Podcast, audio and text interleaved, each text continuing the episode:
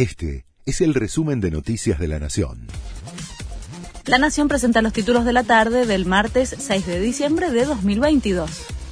Los piqueteros acordaron con el gobierno y levantan la protesta.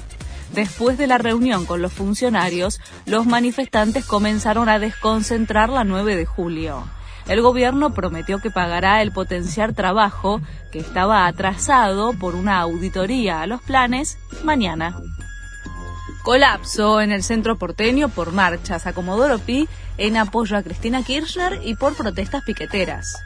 La avenida 9 de Julio, cerca del Ministerio de Desarrollo Social, y la sede de los tribunales federales en retiro, las zonas más afectadas.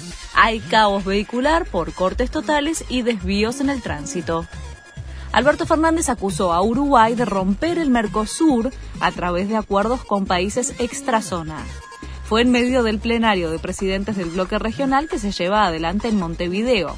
Alberto Fernández y Luis Lacalle Pou discreparon de modo directo en relación a las tratativas de Uruguay para obtener acuerdos con países por fuera de la alianza. Bolsonaro no participa del encuentro en el que Fernández asumió la presidencia pro tempore. Europa prohíbe la importación de productos que generen deforestación. La medida fue aprobada esta madrugada por la Unión Europea.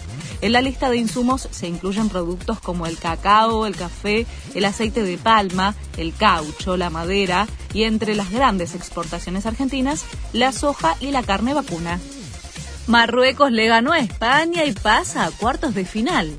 El equipo africano hizo historia en Qatar al superar 3 a 0 en la definición por penales a España, tras empatar sin goles en el partido.